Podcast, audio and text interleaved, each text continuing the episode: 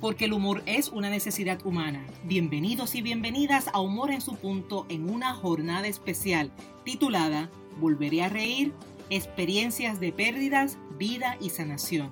Esta jornada especial fue presentada como evento en vivo este pasado lunes 13 de diciembre del año 2021 a través de mi página de Facebook, la que consigues con el nombre de Esther Quintero. Humor en su punto es el nombre de la actividad con la que cada mes de abril celebramos el Día Internacional del Humor, con el fin de mantener viva y activa, y sobre todo durante todo el año, la idea de que todos los seres humanos tenemos la capacidad para desarrollar el buen humor es que creamos Humor en su punto, el podcast.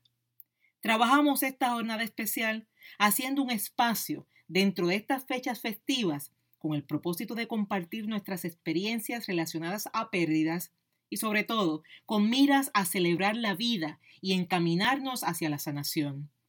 Confío que sea de beneficio para todo aquel que haya enfrentado una pérdida en cualquiera de sus manifestaciones.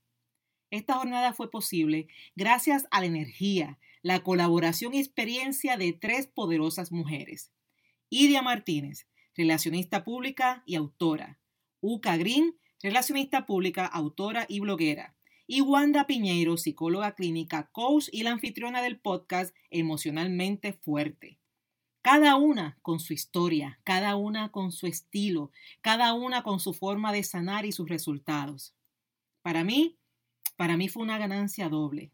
Primero, sé que juntas logramos crear un espacio para quienes enfrentan sus pérdidas y se preguntan si volverán a reír.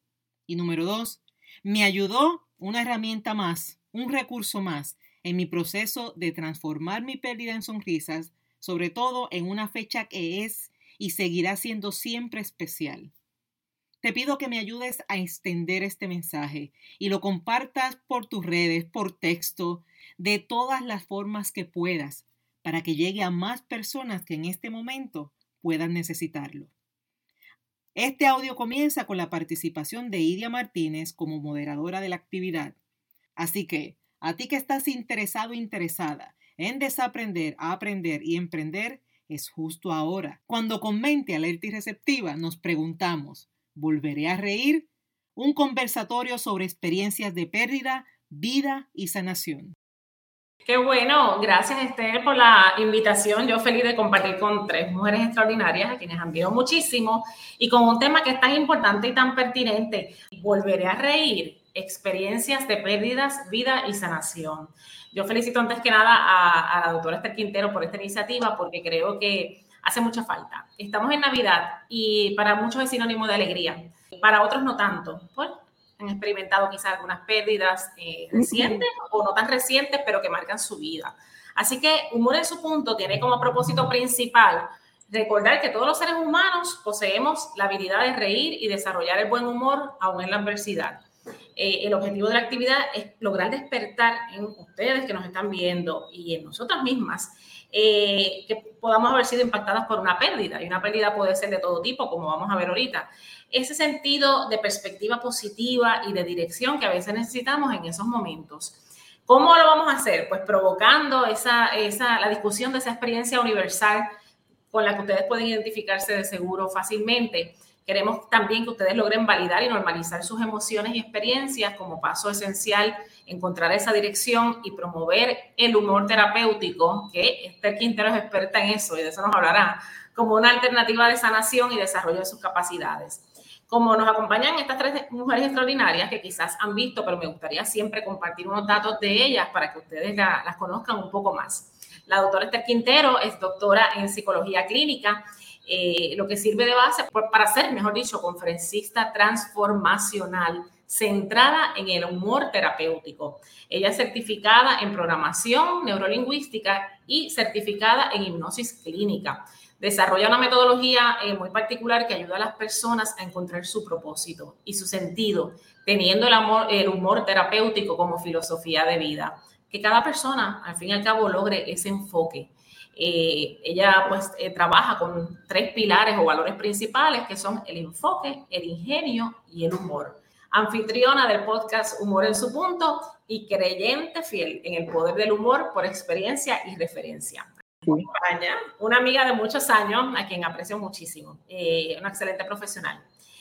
34 años de sólida carrera, que la han ubicado a Uca Green como una de las más importantes estrategas de la comunicación en la industria musical en Puerto Rico, en relaciones públicas y recientemente en todo lo que tiene que ver con, con, la motivación, sobre todo de nosotras las mujeres. Eh, graduada de la Escuela de Comunicación Pública, UCA se ha destacado en diferentes medios de comunicación y a construir y ser parte del éxito de, muchos, de muchas carreras de artistas en Puerto Rico.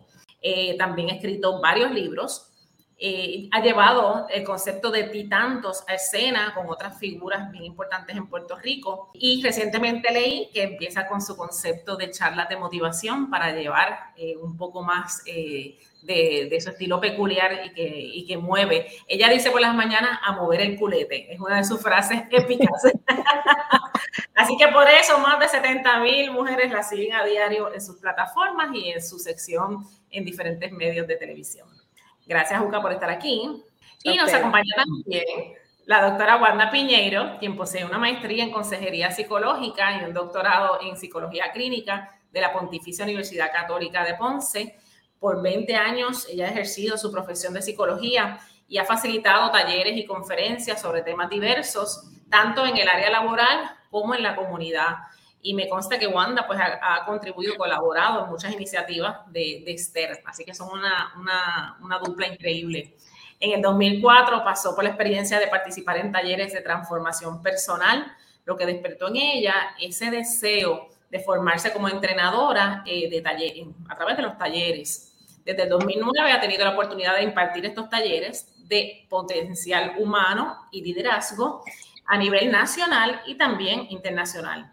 Ya para enero del 2018, en unión con Beatriz Menéndez y Nidia Cookie Torres, formaron el programa Bienestar, como bienestar, pero bienestar. Un programa online de mentoría y coaching personal. Y actualmente disfruta de una nueva fase como podcaster, educando, inspirando y motivando a miles de personas a través de su podcast emocional, eh, emocional fuerte, se llama el podcast. Así que bienvenida a la doctora también Guata Piñeiro. Bueno, y no los vamos a hacer esperar más. Recuerden compartir este live para que más personas se enriquezcan y pueden compartir sus comentarios también. Así que quiero empezar con nuestra anfitriona, eh, quien es la, la, dueña de esta red, ¿verdad? Que está inspirando a través del humor a muchas personas, que es la doctora Esther Quintero. Hola, Esther, otra vez. Hola. Hola. Seguro que sí, vamos allá.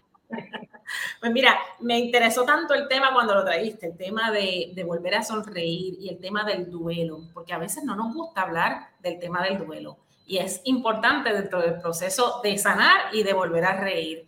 Así que me, gustaría que comenzaras abriéndote un poquito y contándonos tu experiencia del duelo, ¿verdad? Que fue lo que quizás motivó tu deseo de trabajar este tema hoy.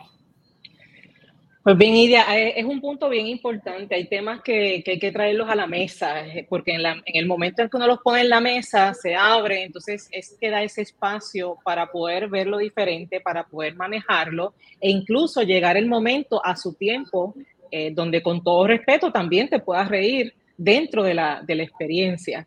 en mi caso, la, la pérdida que voy a estar compartiendo es la de mi señora madre. Eh, fue una experiencia un poquito eh, fuerte, eh, hubo un transcurso de tres años batallando con una, con una condición, pero hay una peculiaridad dentro de todo este proceso y es que ella fallece un día como hoy, 13 de diciembre, día en el que también se celebra mi cumpleaños. y tengo una, una yo acá en el pueblo de Salidas le llamamos puntería porque la puntería no tan solo fue en la fecha, es que también fue en la hora. Entonces yo me despierto eh, como todas las mañanas eh, a, agradecer a la, divinidad por ese nuevo año eh, y cuando estoy haciendo ese agradecimiento me dio con quedarme despierta y ahí suena el teléfono y pues llega la, la noticia de que ella había fallecido. Así que fue este, este proceso de, de internalizar, de, de tener eh, muchas, eh, muchos comentarios, muchas observaciones, y hubo un momento dado en el que yo quería como ponerme gringolas y como que no, no necesitaba espacio, eh, y eso es un, un, elemento bien importante cuando se da la pérdida, se necesita ese espacio, ese, ese comprender, porque se está en una transición. Yo en la actividad que tuvimos hace poco de Chine, eh, que allí fue donde vi por primera vez en persona a Uka, ella mencionó la frase que uno se queda como en el limbo. Eh, y cuando yo la escuché, yo dije, Madre Santa, es que eso es exactamente lo que yo he estado sintiendo durante todo este año. Esa sensación de estar en el limbo, como que no, uno no sabe sin pie ni cabeza hacia, hacia, dónde va. Así que fue, fue esa experiencia de comenzar a, experimentar cambios. Mira, experimentar lo que es una tristeza y una tristeza que se volvió profunda. Eh, fue comenzar a darme cuenta de que mi concentración ya no era la misma, eh, el llanto frecuente. A mí me decían buy y, yo me echaba a llorar. ¿okay? De hecho, eh, una de las razones por las que cuando celebramos Humor en su punto, la segunda edición, Wanda fue mi, mi co-host, mi acompañante, fue que yo la llamé y le dije, hermana, ven, y únete conmigo, porque es que yo estoy, que lloro por cualquier cosa eh, y es capaz de que yo empiece a llorar en pleno evento. Entonces, únete para que si yo tengo que salir, tú te quedes con la actividad. Eh, y eso se llama buscar ayuda, ¿ok? Eh, yo no lo había dicho en las redes, esta es la primera vez que estoy hablando en las redes sobre la experiencia, porque también fue parte de mi, de mi proceso, ese, ese conservarlo conmigo hasta que estuviera lista para compartirlo, sanar y, ayudar a otros a sanar también. Así que ahí estuvo Wanda vaqueando, pero uno se contagia de esa, de esa energía hasta el punto de que uno, mira, eh, puede salir, salir hacia adelante. Así que hubo síntomas, hubo, hubo eh, necesidad de buscar ayuda, y digo esto porque en muchas ocasiones las personas con duelo o cualquier tipo de, pérdida suelen quedarse consigo mismo, encerrarse en sí, pensar que buscar ayuda o sentirse de cierta manera es, debilidad. No, no es debilidad, eso se llama ser humanos. Eh, y, en ese, y en ese proceso hubo que buscar ayuda, eh, pero como todo en la vida, eh, aquí está la, la, gran prueba de que podemos salir adelante y que se puede volver a reír. Eso es así, este, es imperdonable que no haya comenzado felicitándote en tu cumpleaños. eh, y sé que este año pues cobra un significado distinto, pero también conociéndote sé que, eh, que, eres capaz de celebrar la vida, que la vida que precisamente te dio tu madre, que es el mejor regalo que te pudo haber dado en un día como hoy. Y te pregunto, Esther, eh, y más en tu caso, que llevas muchos años ayudando a otras personas a, trabajar con este, eh, este sentido de, pérdida, de duelo, de estar en ese limbo, ¿cómo cambia tu perspectiva eh, una vez tú lo vives? Pues mira, está la perspectiva de uno, de uno mismo y la, está la perspectiva de mundo. Eh, yo te puedo decir que la experiencia me llevó a cuestionarme muchas cosas. Prácticamente uno crece con unas ideas, uno aprende unas ideas y se convierten como que en esa raíz fuerte con la que uno va creciendo. Te hablo de diferentes tipos de, de ideas, filosofías, que yo pensé que eran, que eran eso, que eran, que eran mi raíz, pero cuando vives esta experiencia, por lo menos en mi caso, yo me lo cuestioné todo. Yo comencé a cuestionarme todo y a ver el mundo de otra manera y a verme a mí. Te puedo dar, por ejemplo, eh, este aparatito con el que vivimos pegados. Cuando llegó la situación, yo supe soltarlo. Eh, ahí no había nada, mira que en este momento lo que es esta computadora y este, y este aparato llamado celular se convierten prácticamente en parte de nuestras vidas. En ese momento era nada. En ese momento eh, yo quería estar presente en lo que estaba pasando. En ese momento me di cuenta, Dios mío, que muchos nos lo dicen, pero, pero es tan importante darse cuenta que ahora estamos y ahora no estamos, eh, que, que, estamos aquí prestaditos, que esto no, no, no tenemos una fecha en la que nosotros podemos decir. Así que lo que fue este, vamos a dejarlo para después, para mí eh, empezó a cambiar. O sea, si viene Uca o Wandy y me dicen, no, vamos a reunirnos un día de esto, no, un día de esto, no, dime cuándo ahora mismo. vamos a ponerle fecha a ese asunto para no estar dejándolo pasar para después, porque después no sabemos. Yo te puedo decir, y la, la mejor forma en la que te puedo describir mi experiencia, es que estando allí en aquella sala de hospital, yo vi lo que era la muerte llevarse a mi mamá. Entonces, yo estaba completamente impotente ante la experiencia. No había nada en el mundo que pudiera hacer, no había dinero en el mundo que pudiera echar, detener ese proceso. Y ahí tú te das cuenta de con qué tú cuentas, qué tienes y qué no. Entonces, es momento de nosotros cuestionarnos, este, cuestionarnos nuestras ideas, eh, mantenernos actualizados darnos cuenta del presente. A veces invertimos mucho tiempo en el pasado y en el futuro. A veces invertimos mucho tiempo en rencores, ideas, y a veces perdemos mucho tiempo anticipando las cosas que pueden pasar, y a veces cuando llegan ni se parecen a lo que pensamos. Eh, hay que darle tanto valor al presente, a las personas que tienes hoy, porque mira que, que válgame, a quien su madre en algún momento no le dijo, es que algún día yo no voy a estar y ese día es que cuando yo falte, te vas a acordar. decían desde los sí, te vas a acordar de mí. Mira, me estoy acordando todos los santos días de mi vida, definitivamente. Así que vamos, vamos a abrazar a la, y digo abrazar en términos emocionales, en términos físicos, vamos a darnos cuenta que lo que tenemos es el hoy eh, y, hay que vivir. Y si usted se da un paseíto eh, por el cementerio, como justamente hoy en, conmemoración me lo dio, usted se, se va a dar cuenta que suena fuerte, pero todos terminamos en ese lugar. Entonces hay que aprovechar este momento para echar esos sueños a correr, para trabajar duro por lo que uno quiere, porque también en mi caso, esta parte de mami entender en qué consiste esto de emprender no se le hacía muy fácil por el elemento generacional. Y yo la frase que le usaba era, estoy sembrando semillas entonces ella la entendía perfectamente. Y cuando estaba grabando podcast o haciendo algo, mami, estoy sembrando semillas. Siembra mucho, siembra, siembra, que vas a cosechar. Entonces, eh, es ese, ese darte cuenta que a la hora de la verdad, el tú continuar viviendo, prosperar, llevar a cabo todo lo que aprendiste es parte de mantener a esa persona también viva. Así que hay un cambio en ese significado. Ya no está físicamente, pero definitivamente uno va cargando con unas enseñanzas que siguen siendo útiles y de esa manera hacemos que vivan con nosotros. Porque precisamente son las semillas que ella sembró en ti. Eh, tú siembras semillas ahora para muchos otros, pero ella sembró muchas buenas semillas.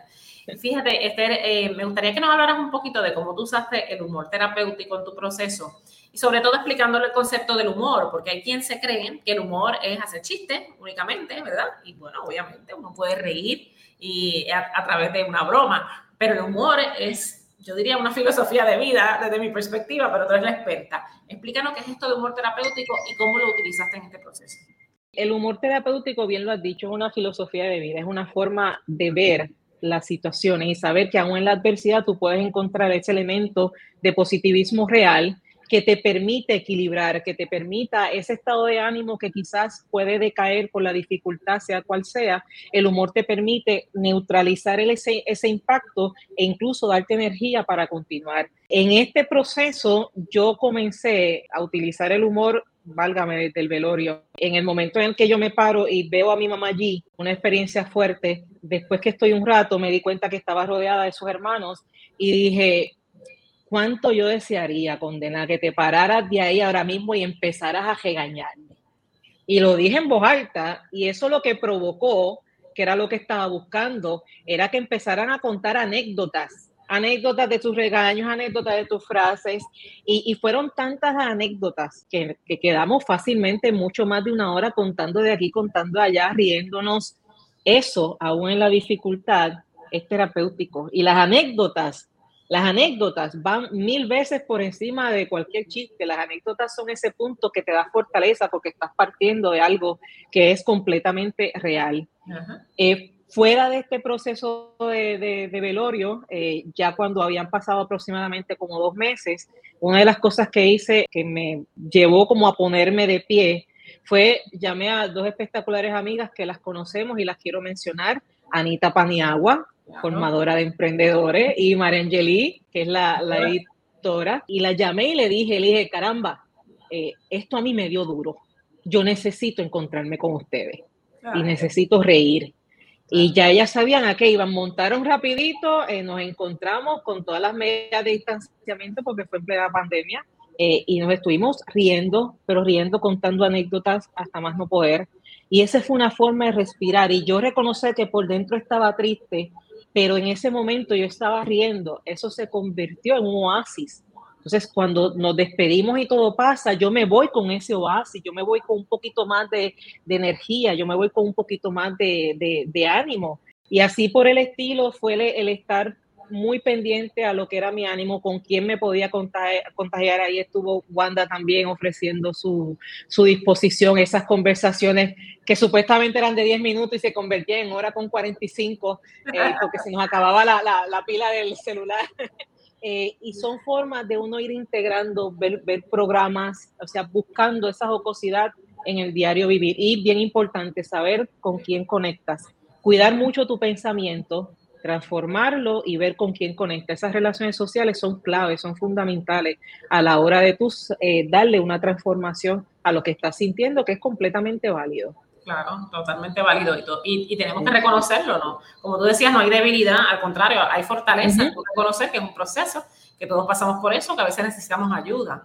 Y, y fíjate, Esther, muchas personas hablan de pérdida, pero yo creo que debemos empezar a hablar de ganancia. ¿Qué tú ganaste en este proceso? Que puede sonar para algunos fuerte, pero creo que hay ganancias. ¿Cuáles son las tuyas?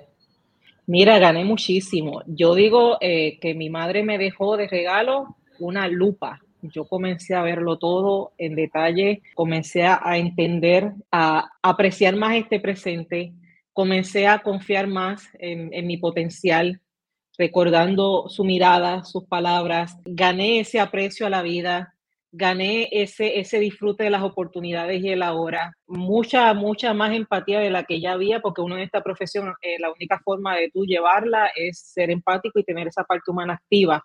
Eh, pero evidentemente el sufrimiento eh, siempre es un arma que nos permite brillar más y poder entonces pulir ciertas ciertas destrezas. Eh, y esa definitivamente es uno, uno de los grandes cambios. Así que ahora me cuestiono todo, cambié eh, ideas irracionales, descubrí muchas ideas irracionales que tenía conmigo y que no me estaban dejando progresar.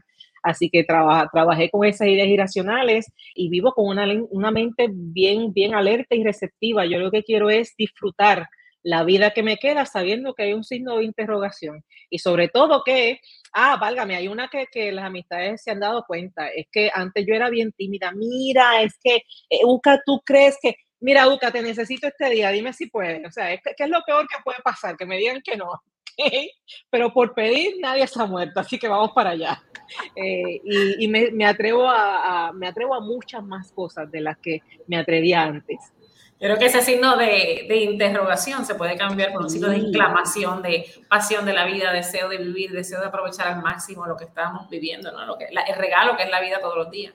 Y Esther, antes de pasar con Ucao, que también tiene muchas experiencias que contar, algunas recomendaciones puntuales que pudieras darle a esas personas que nos están viendo o verán este, este video más tarde sobre cómo usar ese humor terapéutico.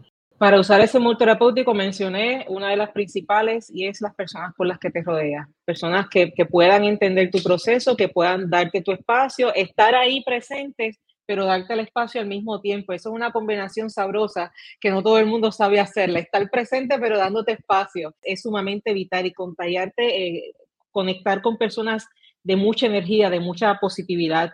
Eh, lo segundo, vamos a utilizar todas esas anécdotas y todas esas experiencias que se vivieron. Sí, hay muchas cosas en, cuando hay una, una pérdida, eh, uno se queda con esta sensación de todo lo que no pudo ser, ¿okay? todo lo que faltó, todas las deudas. Mire, siempre van a quedar deudas. O sea, no hay forma en la vida en que usted pierda a alguien y usted haya saldado todas las deudas. Algo usted se quedó que me hubiese gustado hacer, me hubiese encantado sí, que no hice. Entonces pesan en, el alma cuando tú, las ves de esa manera, de lo que no hice. Yo hubiese querido llevar a mami a Rockefeller, digo, la llevé, pero es que la llevé cuando no estaba el arbolito, se me quedó llevarla en la temporada, eh, pero pues la llevé. Eh, pero sin embargo, ¿qué, qué diferente es cuando nosotros nos damos cuenta de todo lo que sí pudimos hacer de todo, de todo el tiempo en que estuvimos ahí, de toda la ayuda que dimos, de toda la presencia que hicimos, cuando tú te das cuenta de todo lo que sí se cumplió y lo importante que era que se cumpliera eso, pues mira, era mil veces mejor que yo estuviera presente a llevarla a ver un arbolito.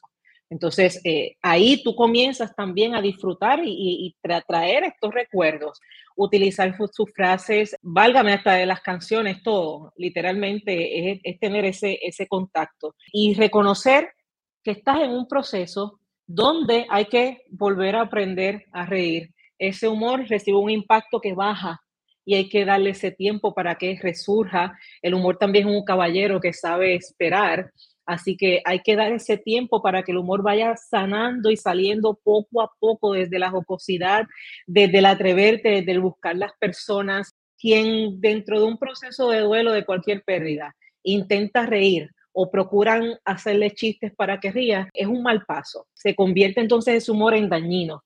Así que esa jocosidad y esa naturalidad, esa espontaneidad es la que entonces empieza a hacer la diferencia. Yo utilicé como última recomendación, yo utilizaba los programas que, solía ver de comedia, lo utilizaba como mi medidor y yo ponía X programas eh, que yo sabía que siempre me reía, mi personaje preferido, y yo me daba cuenta que no me reía.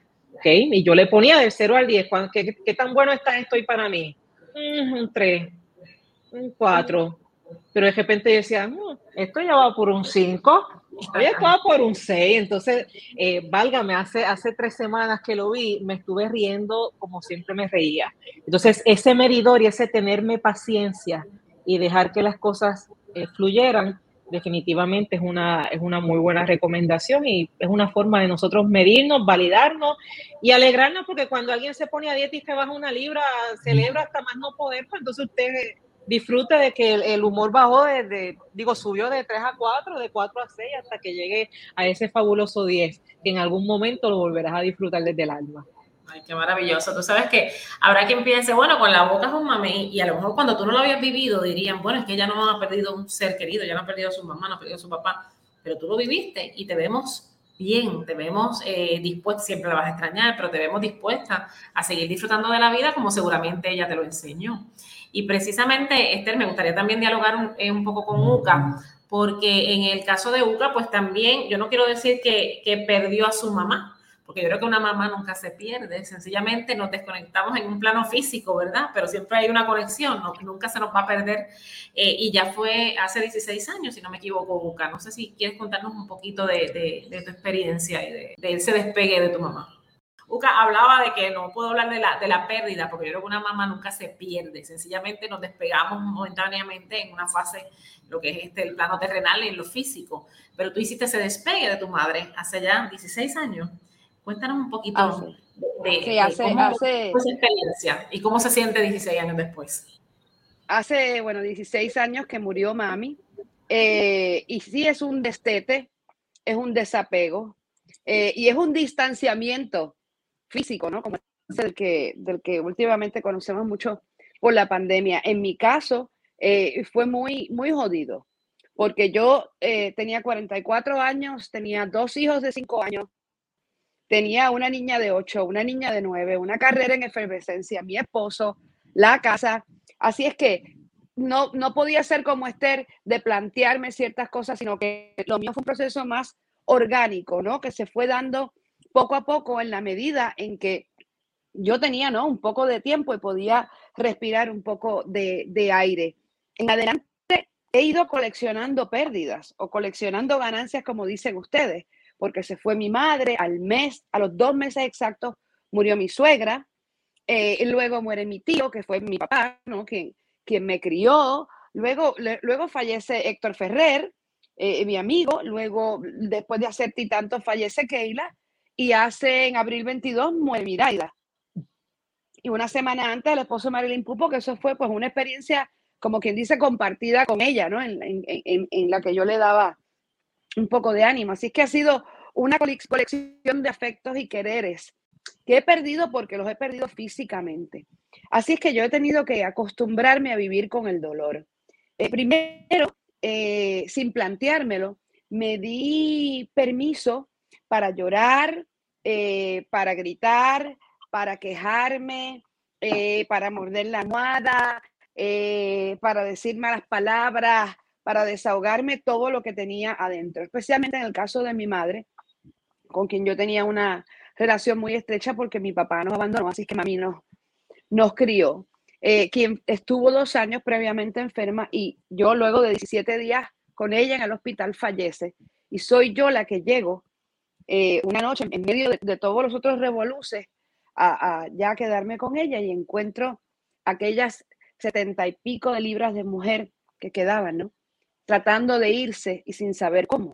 Así es que a mí me tocó eh, acostarme a su lado y guiarla hacia la luz, eh, enredando el Padre Nuestro con el Valle de los Espíritus, Valle de las Lágrimas, el Dios te salve María, todas las oraciones que yo como católica conozco y conozco bien, que se enredaban, ¿no? En mi, en mi expresión y en ese, esa intención mía de, de hacer lo único que podía hacer en ese momento, que era guiar a mi mamá hacia la luz que fue lo que se me ocurrió.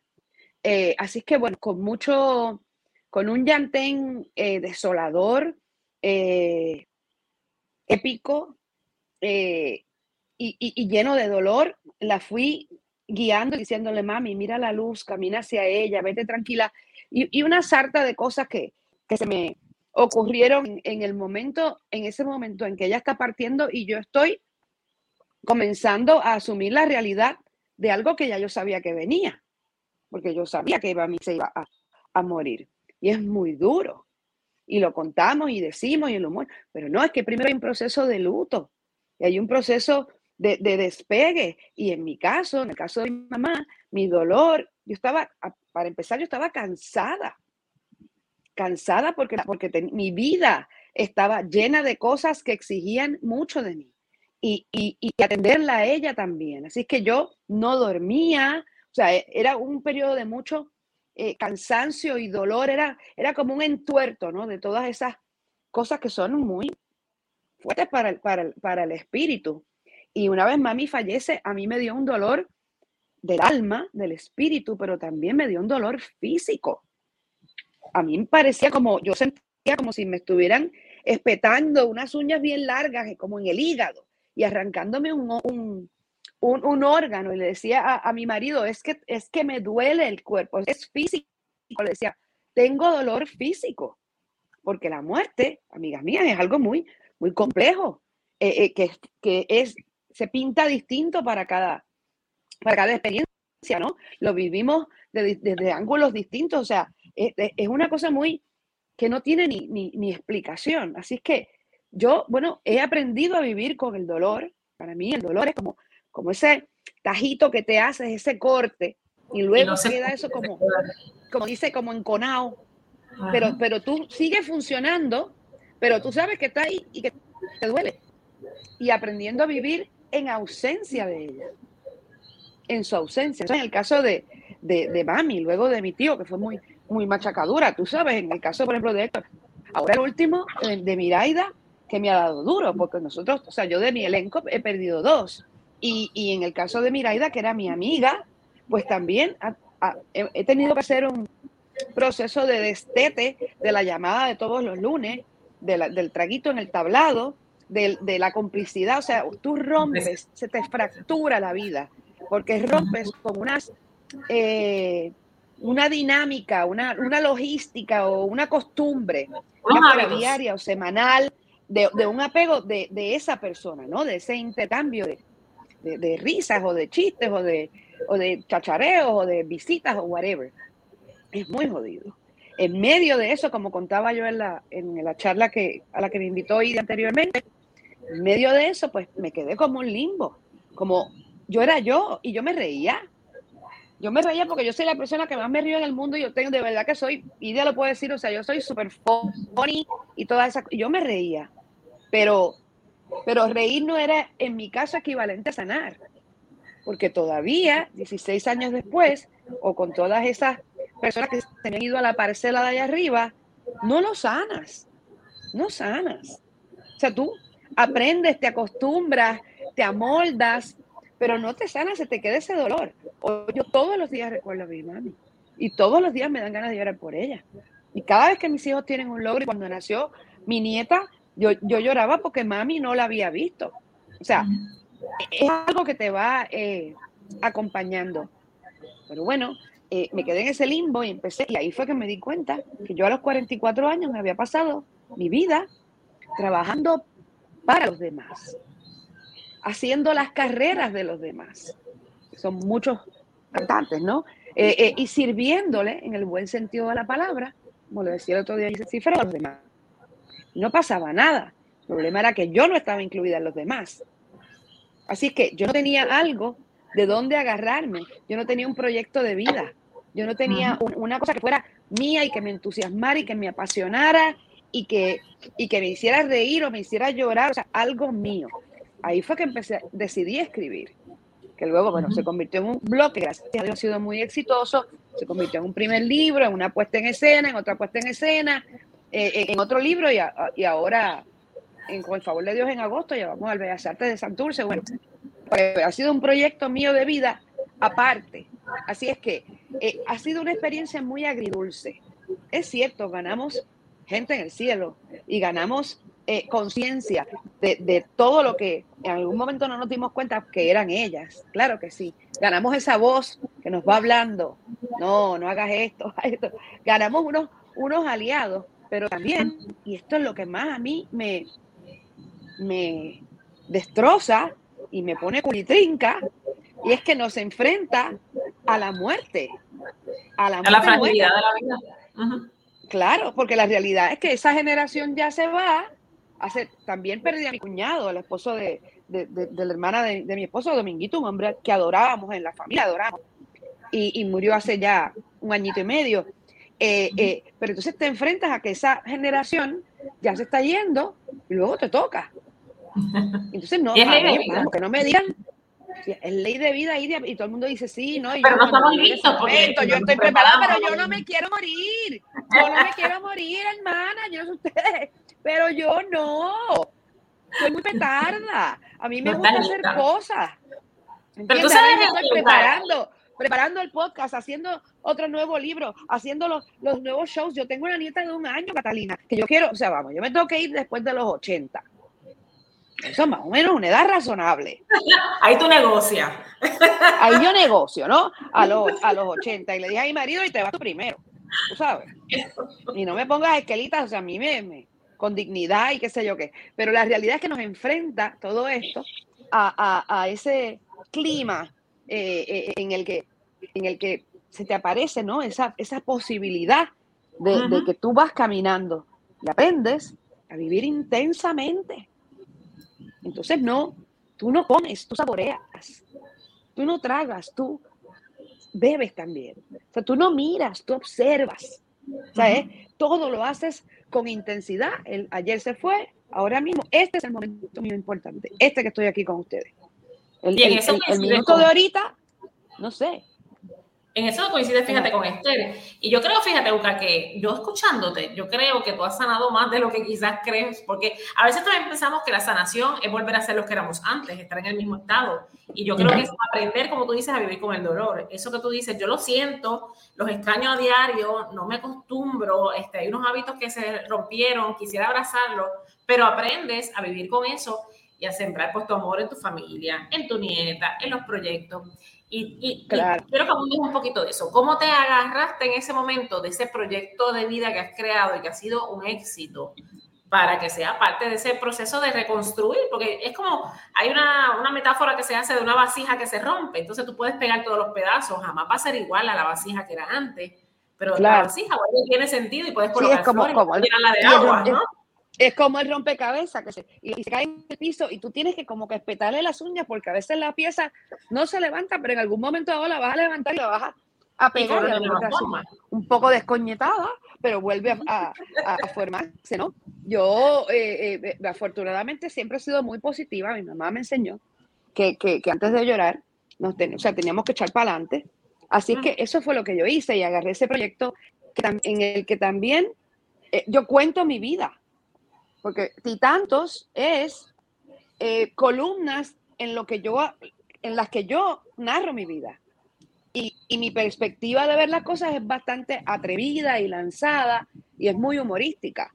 Así es que he conectado con miles de mujeres porque a fin de cuentas yo no soy la mujer que otras mujeres quieren ser. Yo soy la mujer que miles de mujeres son. Tú me ves y yo no, tú no quieres mi pelo, que, que antes era una cereta enorme risa y ahora lo que me quedan son tres, son tres, o sea, vamos, la, la papa, o sea, tú me ves y no, no es que quiera ser yo, es que yo soy tú y vivimos lo mismo y pensamos lo mismo y, y, y, opinamos lo mismo y tenemos los mismos derechos.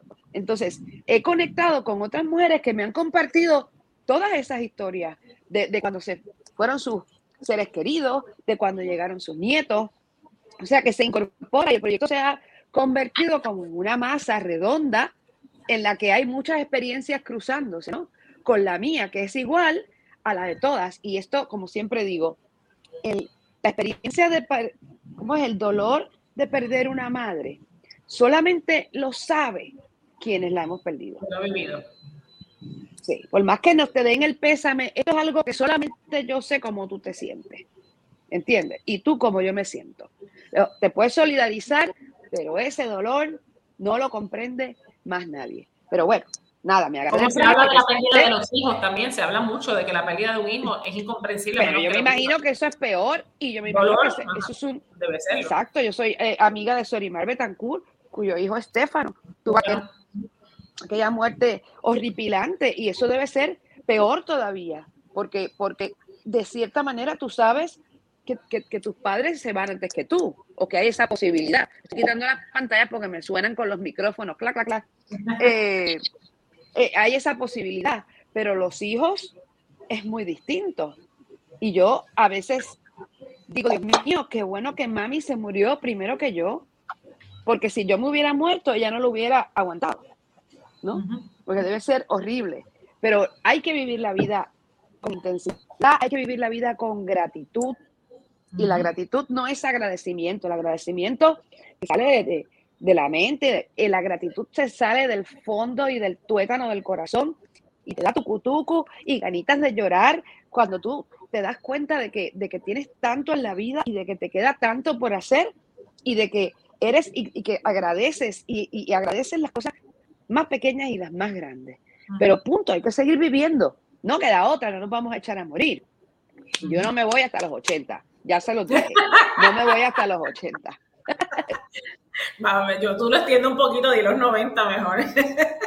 tú sabes que Busca, yo una vez vi una película en el cine, no recuerdo cómo se llama, de estas películas cristianas, que al papá se le muere la niñita de 6 años.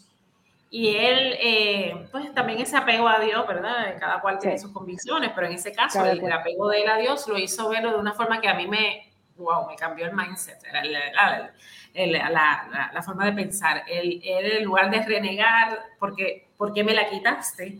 Decía, gracias por los seis años que me regalaste, de que yo la pude tener conmigo y amarla y verla crecer. O sea, esos seis años lo pido como un regalo en lugar de como una pérdida. Pero cada proceso... depende de la madurez que tengas en el, momento. Y si no piensas así, no lo ves así, en el momento no pasa nada. Es un proceso individual, muy particular que nadie te puede obligar a vivirlo de la misma forma. No, y aunque consciente de eso, me gustaría que antes de, pasar con Wanda, si pudieran darle algunos consejos que quizás para algunos pueden ser prácticos y útiles, habrá quien diga, no, mi proceso es distinto, pero Uca, ¿qué le dice una persona que enfrenta un proceso de despegue o destete, como tú dices, eh, que, puede ayudarles en, ese proceso a, juntar esas piezas, ¿no? Y a darle pues un nuevo sentido a, su vida, aunque no sea eh, Número uno, que, que, que entiendas que, hay un principio y un fin para todo. Que, el, nacer y el morir es un proceso natural, que todos nacimos y todos nos vamos a, morir y es un proceso natural. Que te concedas el derecho de llorar, pataletear, o sea, vamos, llora, moco tendido, yo, a lágrima viva, grita, de tú procesar ese sentimiento de la manera en que tú entiendas, sale corriendo, lo que sea. Eso se vale, o sea, es justo y es necesario. No tienes que pasarlo como pasamos los demás. Tu proceso es único. Y luego de eso, las lágrimas, píntate la bemba y vive. Lo que queda es vivir. Hasta listo me quedó. Eso es así. Y, porque sale del alma. Y Sheila Santiago creo que por ahí nos dice que cada, cada vuelo es distinto. Y ciertamente eh, cada uno es diferente, dice ciertamente Sheila. Y lo estamos viendo en esta noche. Y hay diferentes tipos de, de duelo. Y gracias, Juca, me gustaría hablar un poquito ahora con Wanda. Eh, porque a veces no pensamos, pensamos en duelo en la muerte, pero hay diferentes eh, procesos en la vida que pueden ser quizás no tan fuertes como la pérdida de un padre, madre, un hijo, pero que sí no, nos chocan, nos duelen y nos afectan. Háblanos un poquito de esos diferentes procesos o episodios en la vida.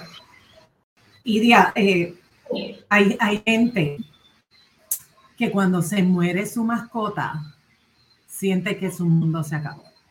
Y hay otras personas que dicen, pero ¿cómo estás llorando tanto por una mascota? Óyeme, porque es que esa mascota representaba algo tan grande y tan valiosa para esa persona que, que, que es válido. Como dijo Uca, esa frase me encantó, se fractura la vida cuando tenemos una pérdida, cuando estamos manejando un proceso de, de, duelo, cuando, cuando miramos algo tan sencillo y tan simple cómo, cómo vemos envejecer a nuestros papás. Porque aquí hemos hablado de la, de la pérdida. En, mi caso, eh, mi papá independiente, autosuficiente, lo operamos del corazón, dos meses en intensivo y de ahí quedó postrado en una cama. Así que perdió su independencia, su autosuficiencia, depende de que la gente eh, le haga todo. Eh, y, qué bueno que hay gente, ¿verdad?, que puede darle esos cuidados que en este momento yo no le puedo dar. Pero es una pérdida cuando perdemos salud, salud física o salud mental, cuando, cuando perdemos un amigo, ya sea porque se fue eh, al extranjero porque buscando, ¿verdad?, mejorar su calidad de vida o, porque lamentablemente trascendió su cuerpo.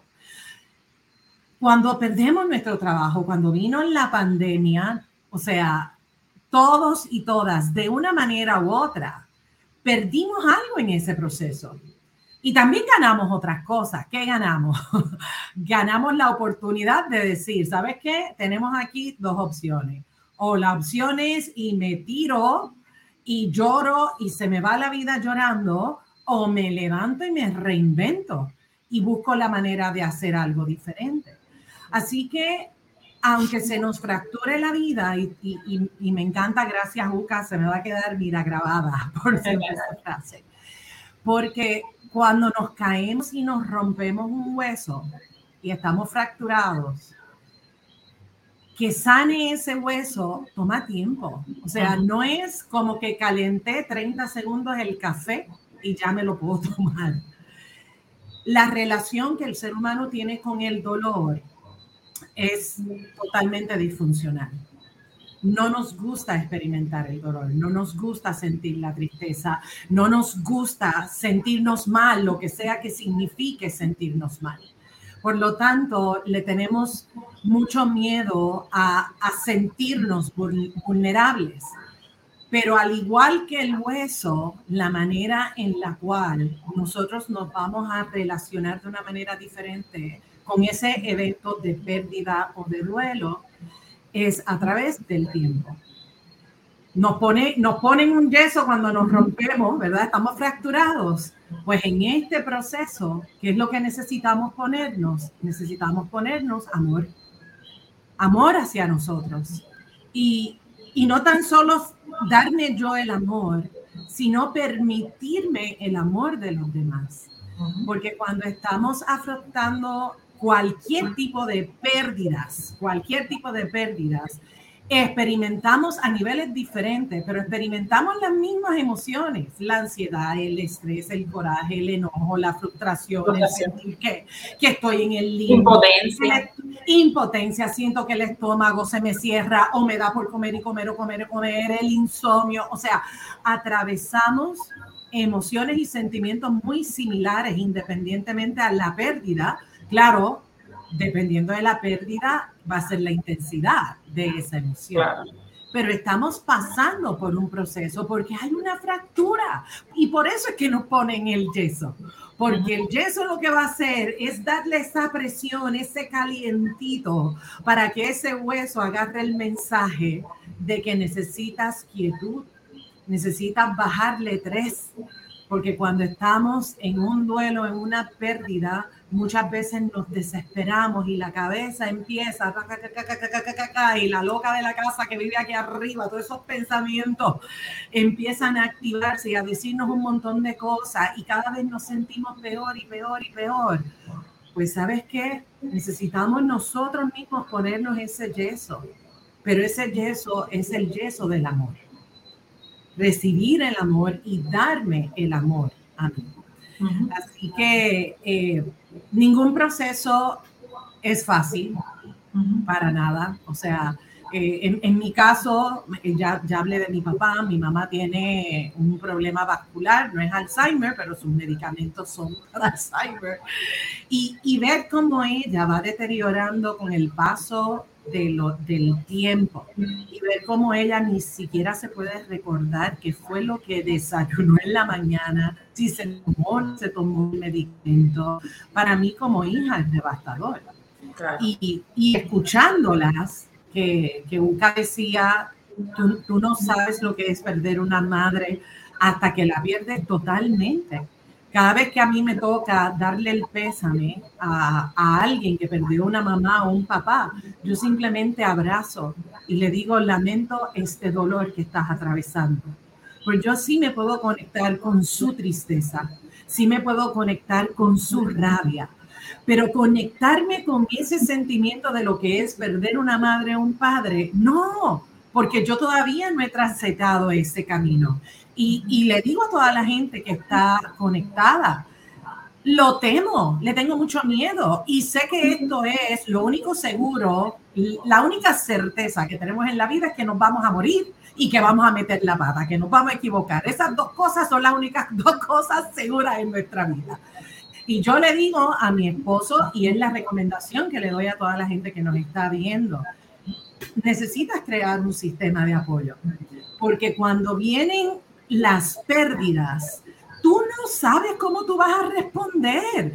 O sea, la gente me dice, yo, yo estoy preparado, Wanda, yo estoy preparado. Y yo, intelectualmente, pensamos que estamos preparados, pero las emociones no se trabajan de esa manera. Claro. sentirlo, de vivirlo, experimentarlo. Y entonces, en, en, mi caso, yo le digo a mi esposo, cuando esto pase, tú agárrame bien fuerte, porque tú sabes que yo voy para abajo y voy con todo, voy con todo. Así que tú sabes que cuando llegue ese momento, tú tienes que tener esos brazos bien fuertes.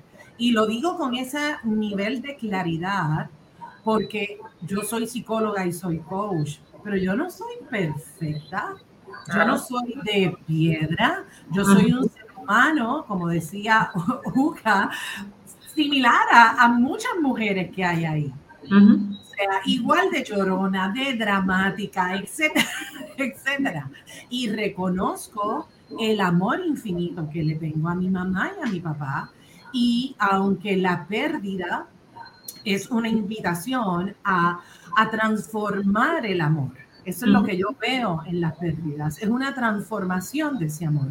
Ya yo no me podré relacionar con mi mamá de la manera que, ella, que yo lo hacía antes. No me Eso puedo... No sé como, como, un duelo anticipado, Wanda. Ese es, el, es el caso.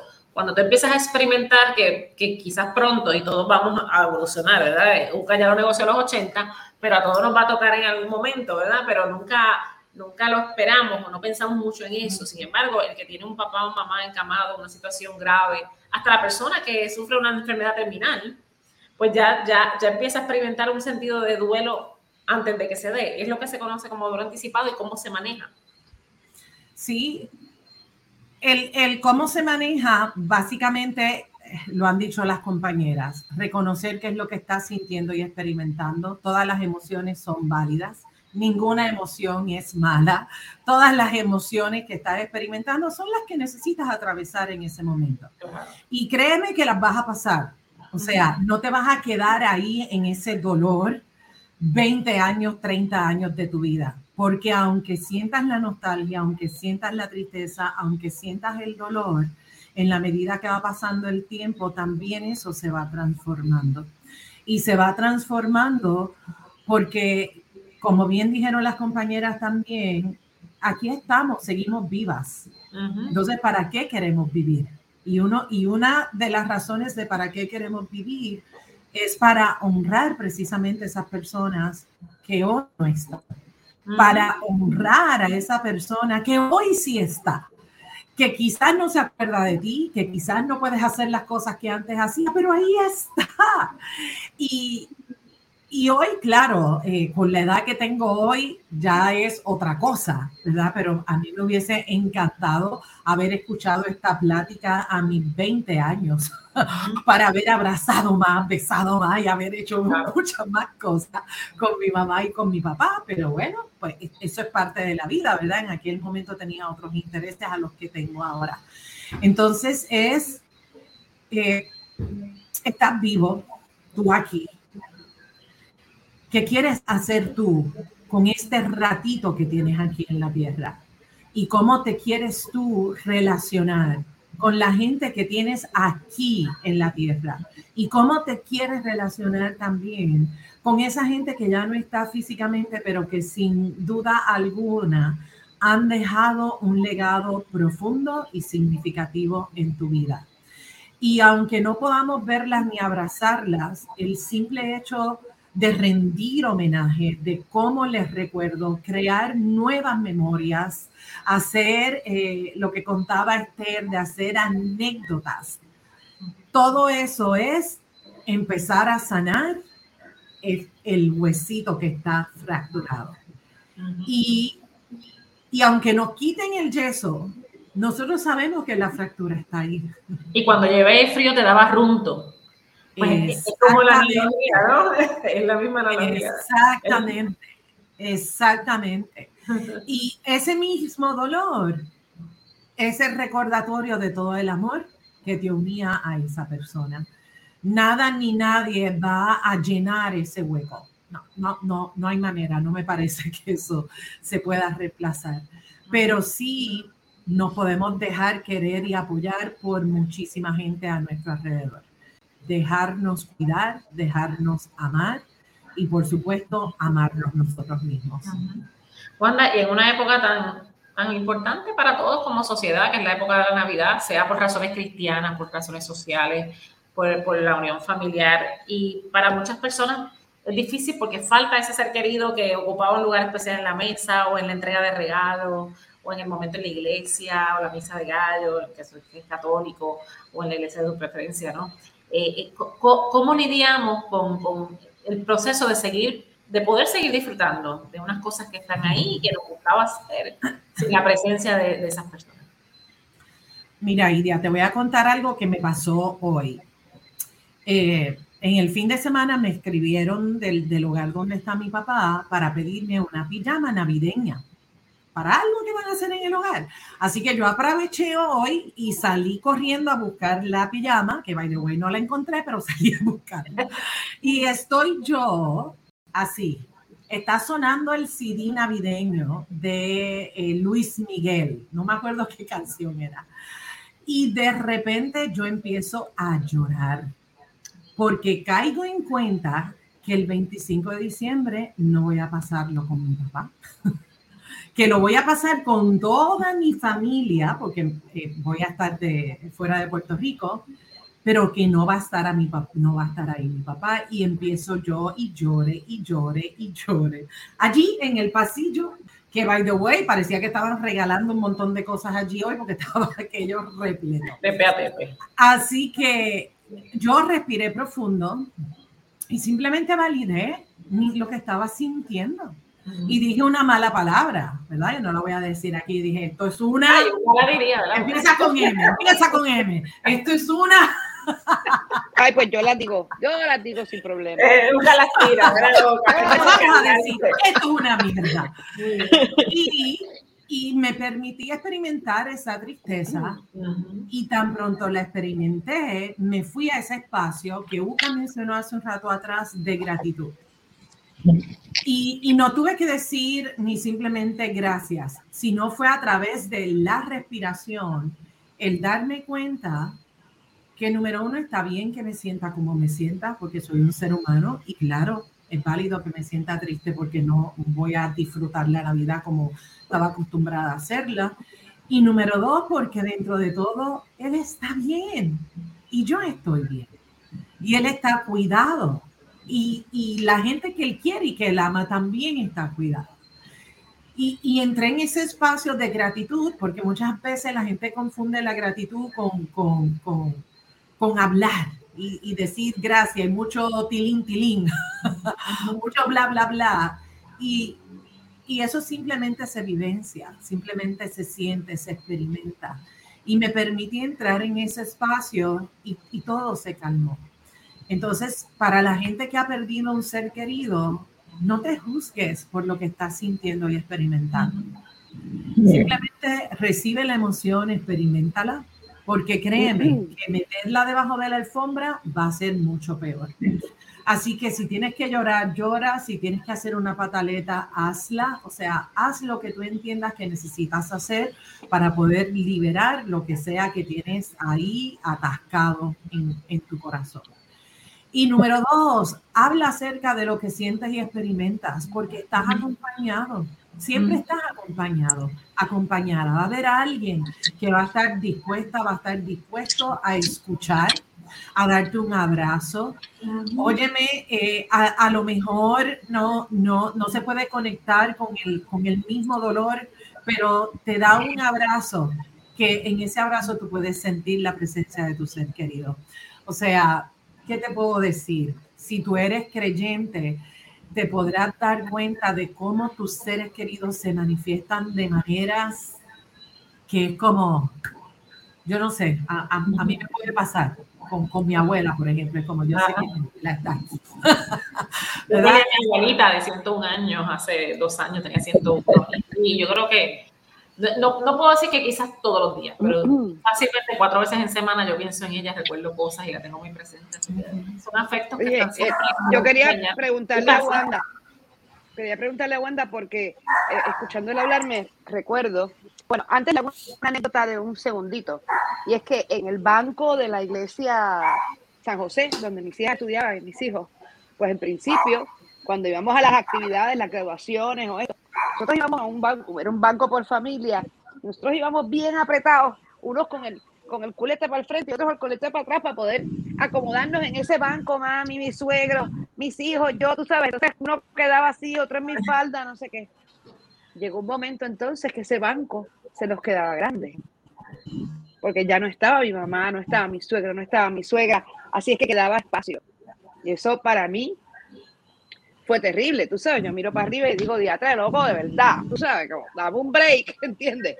Pero eh, es un proceso que no solamente es nuestro individual, en mi caso y en el de muchas personas que son esposas y madres, sobre todo cuando tienes un familión como el mío, una tribu, es mi proceso, pero es también el de ellos.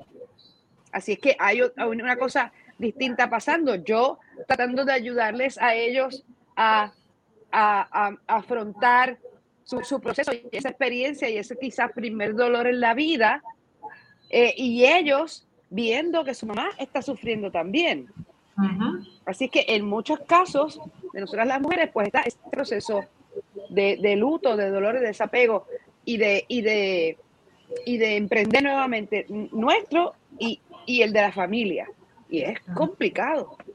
Pues que no debe haber parámetros, o sea, cada cual como pueda, siendo positivo y buscando todas esas herramientas que ustedes han explicado, pero, pero es un proceso cada cual, ¿no? Y ser sincero con esa uno, frase.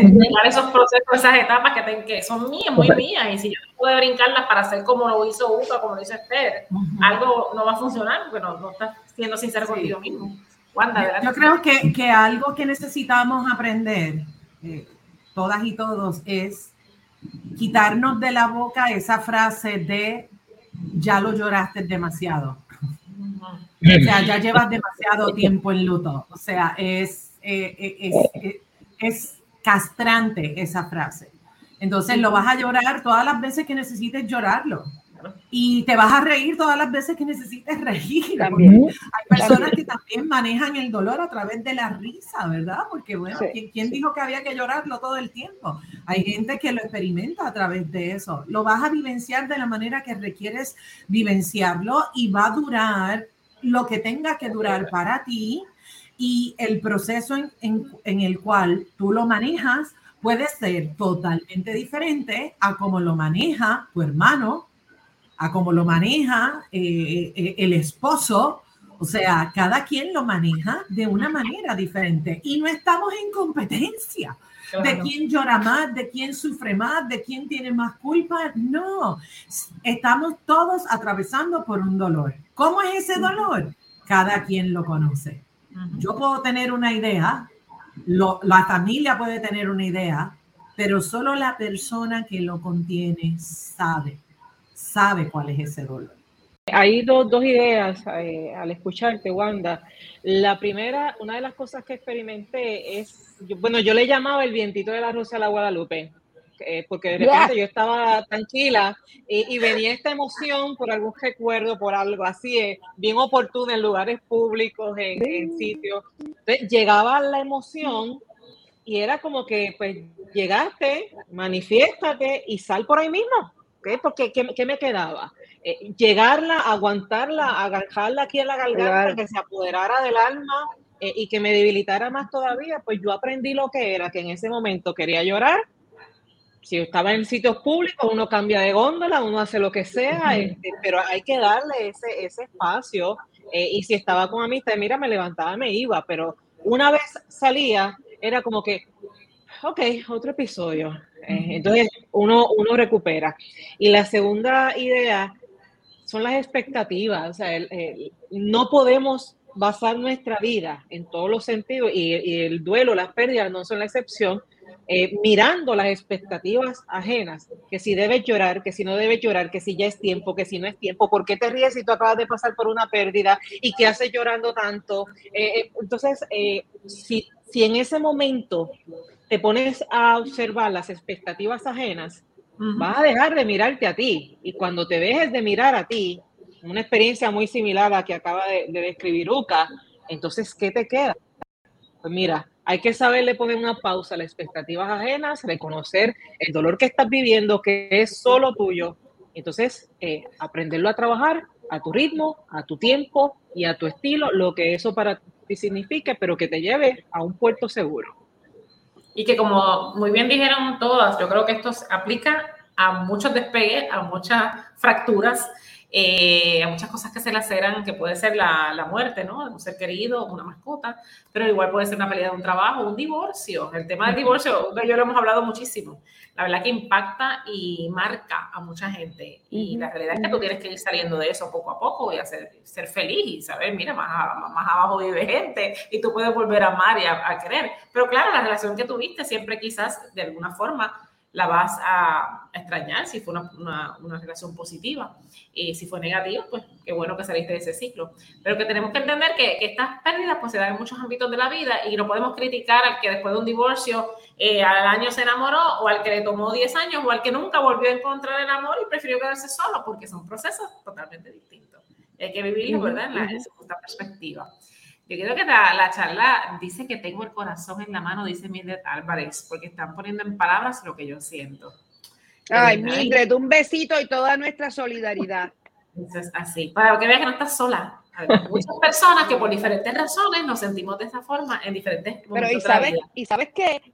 que muchas veces las, las, mujeres hablamos del empoderamiento, de, tú sabes, el emprendimiento, todas esas palabras grandes que se han inventado en este, en este de la equidad. En mi casa no, se vivía en equidad y no existía la palabra. Eh, eh, todas cuando en realidad es súper saludable que nos reunamos y tengamos este tipo de conversaciones, este tipo de discusiones sobre las cosas que no son tan agradables, que nos dan un poco de miedo, que nos tocan algún punto, alguna fibra, pero que mi experiencia, la, la, la de Estela, la de todos nosotros, le, le, puede dar un, un, rayito de luz, ¿no?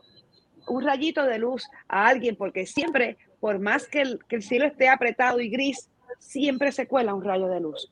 Y si puede venir de este tipo de conversaciones, pues yo siempre digo, coño, es que las mujeres no hablamos de las cosas importantes, no se habla del, del divorcio, así desmenuzado, qué tú sentiste, qué sintió aquella, qué esto, lo otro, la muerte, eh, la pérdida del trabajo, la traición de una amiga, esos temas que son importantes y son los que nos arrojan algo de, de, sabiduría de, de, otra persona, debido a la, experiencia de otra persona, no lo hablamos. Entonces nos reunimos y hablamos de cosas más livianas o cosas más. No, no, no. Yo te felicito a Esther porque esta conversación es súper necesaria. Estoy segura que mucha gente se va a beneficiar y va a encontrar en, en, este, en este junte, ¿no? De distintas voces y distintas experiencias, ese rayito de luz que a lo mejor, tú sabes, le permite dar un, un pasito hacia, hacia su recuperación, tomen el tiempo que le vaya a tomar. Por ahí dicen que hay una parte 2. Sí, una parte 2.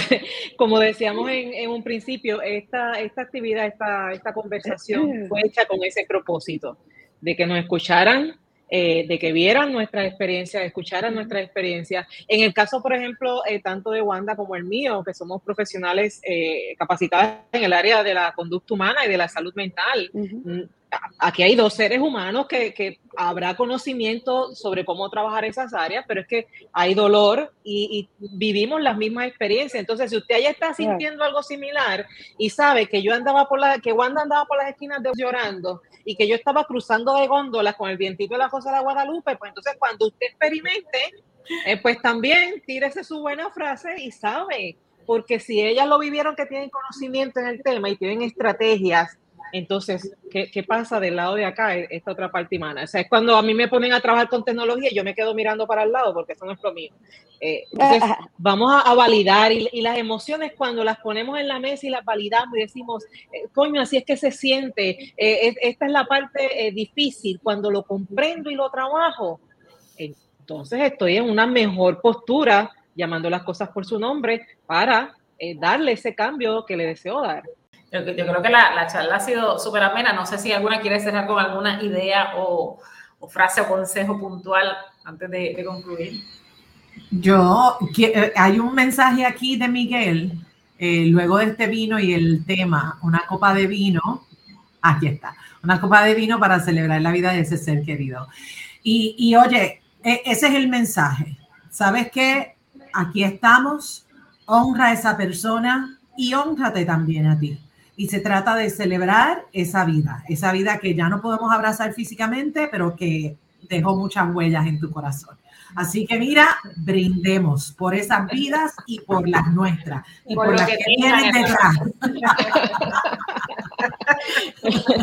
pues mira, yo dato curioso. Brindemos. Yo tomo whisky, yo tomo whisky. Pues whisky. es que esto es lo que había ahora. ¿Algún comentario final? Yo tengo ese grito de guerra con el que despierto a todas las mujeres que me siguen, ¿no? Que es a, mover el culete. Y a mover el culete quiere decir a vivir, dale que tú puedes. Eres una mujer espléndida y un hombre espléndido y estamos listos para la vida. Así que dale, muévete, respira, abre los brazos, recibe las bendiciones, todo lo que te reste eh, eh, te, te, te lacere, te quiebre, te dé dolor, mándalo al carajo. Y abre los brazos y recibe todo lo que te sume, lo que te haga crecer, lo que te, lo que te rete y lo que traiga cosas buenas a tu vida. Y eso es lo que tenemos que hacer. Se los dice una sesentona. en los 80. Esther, me gustaría escuchar tu, tu cierre, que siempre es bien poderoso. Mira, a la hora de la verdad, la palabra clave es vida. Aún cuando estemos hablando de pérdida, la palabra clave es vida celebrar esa vida de las personas que ya no están, pero que nos dejaron su huella, nos dejaron sus conocimientos, nos dejaron anécdotas con las que podemos eh, disfrutar y nos dejaron herramientas con las que podemos seguir echando para adelante, porque esto aquí no se detiene. Y de igual manera, lo que es aprovechar la que tienes eh, eh, cada momento. Dedícate a darle, a darle con todo a lo que hay, echa hacia un lado las excusas, echa hacia un lado los después, porque es que la mejor manera de vivir es estando en este presente y trabajando hasta más no poder. Y, justamente trabajar lo que es ese, ese llanto, trabajar lo que es esa tristeza, es lo que más adelante te va a dar ese permiso y esa sensación de poder reír, pero reír de una forma genuina, poder reír demostrando de que definitivamente dentro de mí todavía hay energía para continuar. Así que en eso vamos, la palabra clave aquí es vida. Y yo, ¿verdad? De mi perspectiva, a lo mejor no he experimentado la pérdida de los padres, aunque vivo procesos difíciles con su salud, pero he tenido otro tipo de pérdida de empleo. Uno lo tuve junto con UCA, ¿verdad, UCA? Un empleo que, que, queremos mucho y de momento nos quedamos ese día sin empleo. He experimentado lo que es el divorcio, o sea que he tenido otro nivel de pérdidas. Y, y yo creo que lo importante es buscar ayuda. Estos foros son maravillosos. Escuchar a otras personas, escuchar profesionales, eh, buscar en la internet. O sea, busquen la ayuda que necesiten no se quede eh, eh, estancado. O sea, sí hay que vivir el proceso, pero hay que caminar para avanzar en él. No podemos quedarnos estancados. Así que ese es el llamado. Y aquí hay cuatro mujeres que han sufrido algún tipo de nivel de pérdida. ¿Se puede volver a reír? Yo creo que aquí está la respuesta. En todos han visto, en nosotras cuatro, una. Estamos, mira, todas riendo. Así que hay que, hay que buscar la, la ayuda. Eh, están ahí, están disponibles. Sigan el, el, blog, las redes, tanto de Esther como las de UCA, como las de Wanda Piñeiro, porque hay mucha información eh, que puede ser bien útil para el proceso que sea el que usted esté viviendo. Así que yo agradecida por la oportunidad de haber fungido como moderadora, deseando una Navidad maravillosa, muy especial eh, para todos ustedes y para ustedes tres, mis compañeras, en, en esta amenaza de esta noche. Muchas gracias por su sintonía. Y de mi parte, mi total agradecimiento eh, a Tidia, a Uca, a Wanda por decir que sí, por responder inmediatamente al llamado, por traer toda su energía, su conocimiento, su experiencia. Así que denle share a esta información porque hay mucha gente que necesita escucharlo. Eh, y como siempre terminamos diciendo en humor eh, en su punto, gracias por ser, gracias por estar y gracias por darte el permiso de reír.